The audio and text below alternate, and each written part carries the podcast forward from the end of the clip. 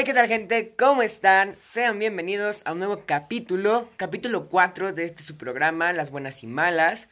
Antes que nada, me gustaría disculparme por estar un poco ausente del programa, de no haber publicado algunos capítulos, pero bueno, ya estamos de regreso en el estudio de grabación con la alegría y con toda la actitud para darles un nuevo capítulo semana a semana, como ya es costumbre. El día de hoy estaremos hablando sobre la cultura italiana que si bien ya es bastante conocida, no del todo, pero específicamente estaremos tocando al poblado de Orvieto. Así que gente, vamos a empezar.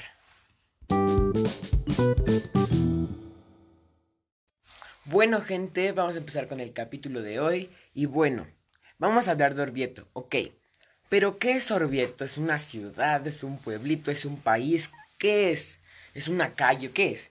Bueno, les voy a empezar diciendo que Orvieto es una comuna italiana. Por ello, se encuentra en el país de Italia y su idioma oficial es el italiano. Cuenta con regiones, provincias, fracciones, municipios y limítrofes. 11 limítrofes, 2 municipios, una provincia y una fracción. Esta comuna italiana cuenta con una superficie total de 281 kilómetros cuadrados y se encuentra a una altitud de 325 metros sobre el nivel del mar. Su población total es de 20.841 habitantes y por kilómetro cuadrado se encuentran 74 habitantes. Cabe recalcar que a las personas que habitan en Orvieto en italiano se les dice Orvietani o Orvietanis y traducido al español sería Orvietano, Orvietana o Orvietanos. Como dato interesante, al Italia ser un país extremadamente religioso, cada una de sus ciudades, provincias, etc., cuentan con un patrono. El patrono de este lugar, Orvieto, es San Giuseppe, traducido al español, San José.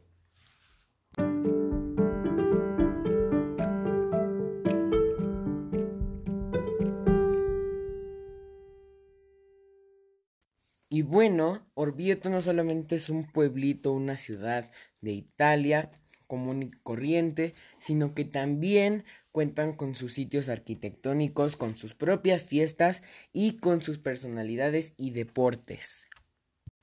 En el siglo XIV, el Papa Urbano IV ordenó la construcción de la catedral de la ciudad, la Catedral de Orvieto, para conmemorar y ofrecer un lugar de culto adecuado al milagro eucarístico de Bolsena. Después tenemos al Pozo de San Patricio, construido entre 1527 y 1537 por el arquitecto e ingeniero Antonio da Zagalo el Joven, proveniente de Florencia, el Papa Clemente VII, que se encontraba refugiado en esa ciudad durante el saqueo de Roma de 1527, fue el que ordenaría la construcción de este pozo, y este no vería la luz hasta que en 1537 sería por fin terminado durante el legado del Papa Pablo III.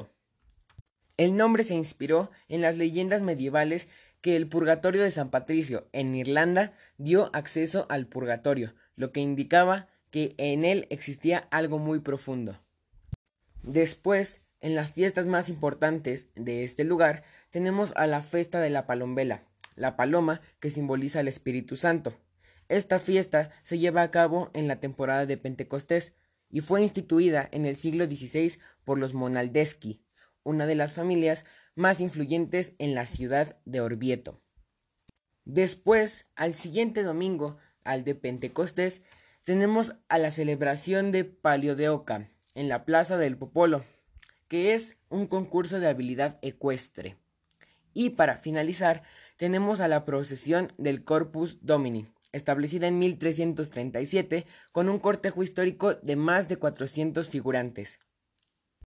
También, como muchos otros países, cuenta Orvieto con sus personalidades más famosas, que son Lamberto Baldi, que fue un director de orquesta, profesor y compositor italiano, que destacaba en actuación en Uruguay y al frente de la Orquesta Sinfónica del Sodre. Al igual, tenemos a Herminia Fresolini, que fue una cantante de soprano italiana. Para finalizar, uno de los logros más importantes deportivos de esta ciudad fue el 20 de mayo de 2002, cuando el deportista Aitor González ganó en Orvieto la octava etapa del Giro de Italia. El 11 de mayo de 2010 tuvo lugar en esta localidad la final de la quinta etapa del Giro de Italia, en la que se impuso el ciclista holandés Peter Winning. Ahora, si de comer y de comida hablamos, la calidad de los productos que ofrecen sus tierras va unida a la gran variedad. Las trufas son el principal protagonista de esta historia. La trufa negra es la variedad más común y es muy apreciada como condimento para pasta y carne de caza, especialmente en la zona de Nurcia y Espoleto. También existe la trufa blanca, que se encuentra principalmente en el valle de Orvieto. Otro producto estrella de esta zona es el aceite dorado y aromático, que enriquece los platos sin cubrir el sabor original.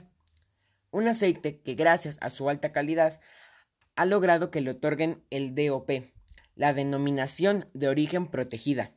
Y como el postre nunca puede faltar, no puede renunciar a un dulce típico de esta región, el pan pepato, que es un bizcocho de almendras y miel. Y aunque otros postres han sido inventados y han transformado durante el tiempo, ninguno ha transmitido las antiguas recetas de nuestra cultura italiana.